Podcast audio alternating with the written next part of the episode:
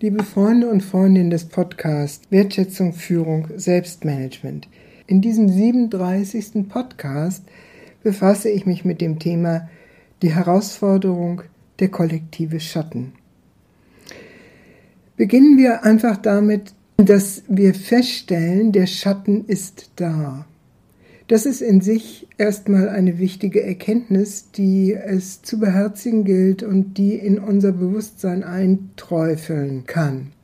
Der Schatten der deutschen Vergangenheit ist einfach da, selbst wenn wir meinen, wir könnten uns davon befreien. Er wird über weitere Generationen nachwirken. Das ist völlig unstrittig angesichts der Tatsache, dass solche Erfahrungen, wie sie in Deutschland gemacht wurden, intergenerational weitergegeben werden. Was ist der Kern dieses Schattens? Der Kern des Schattens ist, dass Verbrechen gegen die Menschlichkeit stattgefunden haben an jüdischen Deutschen, an vielen deutschen Mitbürgern, die wegen politischer Ansichten, wegen sexueller Orientierung, wegen Behinderung in den Fokus der Vernichtungsstrategie der Nationalsozialisten gerieten oder an den Zwangsarbeitern, und vielen, die im Krieg in irgendeiner Form von der deutschen Besatzung auf das schwerste und tiefste verletzt wurden in ihrer Würde, in ihrer Gesundheit und in ihrem Leben. Dieser Schatten lastet ohne Frage weiterhin auf unserem Kollektiv. Und er hat seine Wirkung für die Art, wie wir uns selbst führen und wie wir andere führen. Und darum geht es eigentlich heute. Es geht nicht darum, diesen Schatten neu zu beschwören oder in Schuld und Scham zu bestätigen in einer Generation, die selbst gar nicht Teil dieses Prozesses war, sondern es geht darum zu erkennen, wie wir mit dem Schatten umgehen oder umgegangen sind.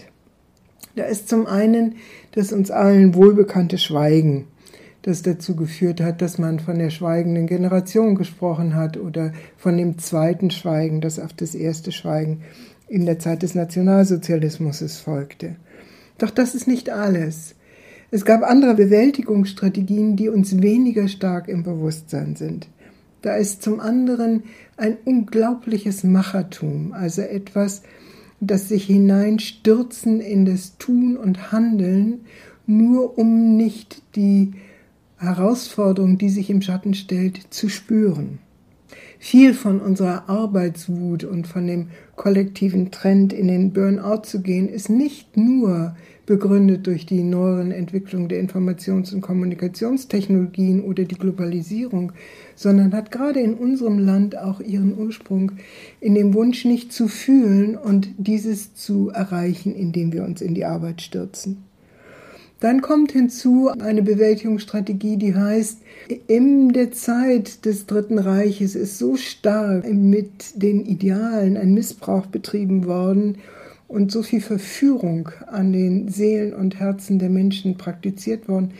Das führt alles nur in die Irre und lasst uns nur noch dem logisch-rationalen, mentalen Bewusstsein Raum geben. Also eine Tendenz, sich in Wissenschaftsgläubigkeit hineinzuflüchten und dem rationalen Verstand auf Kosten des Herzens die Führung zu begeben. Eine weitere Bewältigungsstrategie hat uns die 68er Generation vorgeführt, zu der ich selbst noch gehöre.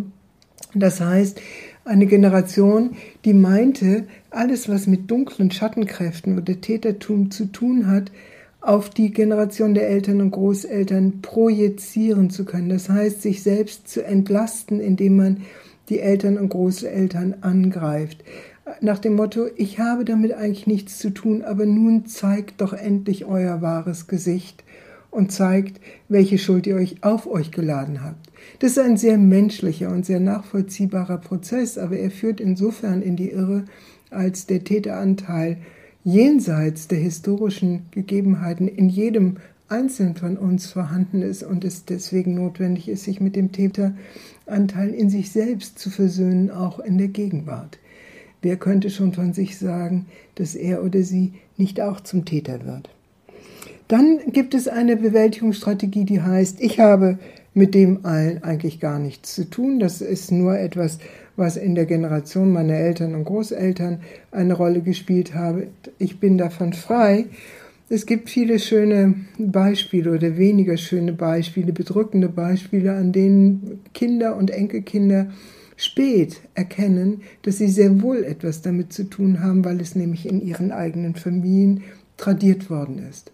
Und schließlich ist noch eine Bewältigungsstrategie zu nennen, die auch nicht zu unterschätzen ist und die ist, sich aus dem Alltag, aus der Verantwortung dadurch äh, zu verabschieden, indem man in eine Esoterikwelle eintaucht und äh, alles den höheren Mächten meint, übergeben zu können, ohne selbst Verantwortung im eigenen Leben, in der eigenen Gesellschaft, in der eigenen Familie, im eigenen Umfeld übernehmen zu müssen. All dies sind Bewältigungsstrategien, die sich natürlich auswirken auf die Selbstführung und die Führung. Und da möchte ich nur ein paar Elemente nennen. Da gibt es so etwas wie ein Einfrieren von Gefühlen. Es ist kein Zufall, dass wir in unserem Land ein sehr kühles Miteinander haben. Deutsche sind Weltmeister im Reisen und reisen gerne in Länder, in denen es zwischen den Menschen etwas wärmer und äh, näher zugeht. Wir haben gelernt, äh, Abstand zu halten und Distanz zu halten. Das ist in den neuen Bundesländern äh, noch mit einer besonderen Variante behaftet, nämlich einer Distanz und einem Misstrauen, die resultiert aus dem intensiven Überwachungssystem, das in der DDR geherrscht hat. Also ein Einfrieren des Fühlens und das geht natürlich einher mit einem Einfrieren oder einem Mangel an Empathie, also an Mitgefühl. Wenn ich mich selbst nicht fühlen kann, wie kann ich dann andere fühlen? In ihren Herausforderungen, in ihren Nöten, in ihren Ängsten, in ihren Beschwernissen. Also ein Mangel an Empathie, der sich in einer rücksichtslosen Weise der Führung in unseren Unternehmen manifestiert und der eine schwere Hypothek aus der Zeit der Vergangenheit ist. Schließlich die Weltabgewandtheit, die ich eben schon einmal genannt habe, dass ich mache meinen Pelz nicht nass, ich habe mit all dem nichts zu tun, die Verdrossenheit gegenüber dem Engagement in der Gesellschaft. Auch dies eine Variante, die nicht zuletzt esoterisch daherkommt. Und zum Schluss jene Führungsweise, Selbstführung und, und Führung von anderen, in der ich das Rationale, das Begründbare, das Überprüfbare permanent in den Vordergrund stelle, statt äh, bei mir selbst zu spüren, was denn mein Herz, was mein Gewissen, was mein Fühlen mir sagt und aufträgt. Ich möchte auch diese zweite, äh, diesen zweiten Podcast in der neuen Serie wieder mit Fragen enden. Die Fragen sind, wie ging es mir in meiner Familie mit dem kollektiven Erbe der deutschen Geschichte? Wie ging es mir in meiner Familie mit dem kollektiven Erbe der deutschen Geschichte? Die zweite Frage, wie gehe ich selbst mit diesem kollektiven Erbe um? Wie gehe ich selbst mit diesem kollektiven Erbe um? Und die dritte Frage ist, wo behindert und wo inspiriert mich dieses kollektive Erbe und zwar in seinen Schattenaspekten. Wir werden später auf die Lichtaspekte des kollektiven Erbes eingehen, aber wie behindert oder inspiriert mich dieses kollektive Erbe in seinen Schattenaspekten. Mit dieser Hinwendung zu etwas, was da ist, können wir Bewusstheit entwickeln. Das ist mein Anliegen, wenn wir uns mit dem Thema Führung und Selbstführung heute auseinandersetzen. Sie hören wieder von mir und das nächste Mal werden wir uns mit dem Erbe des Idealismus auseinandersetzen. Vielen Dank für heute. Mehr dazu finden Sie in meinem Buch Deutschlands Chance mit dem Schatten versöhnen, das im Europa-Verlag 2013 erschienen ist und auf unserer Webseite www.communio mit c o m u n i o Führungskunst mit ue.de. Vielen Dank für heute und bis bald. Ihre Barbara von Maibung.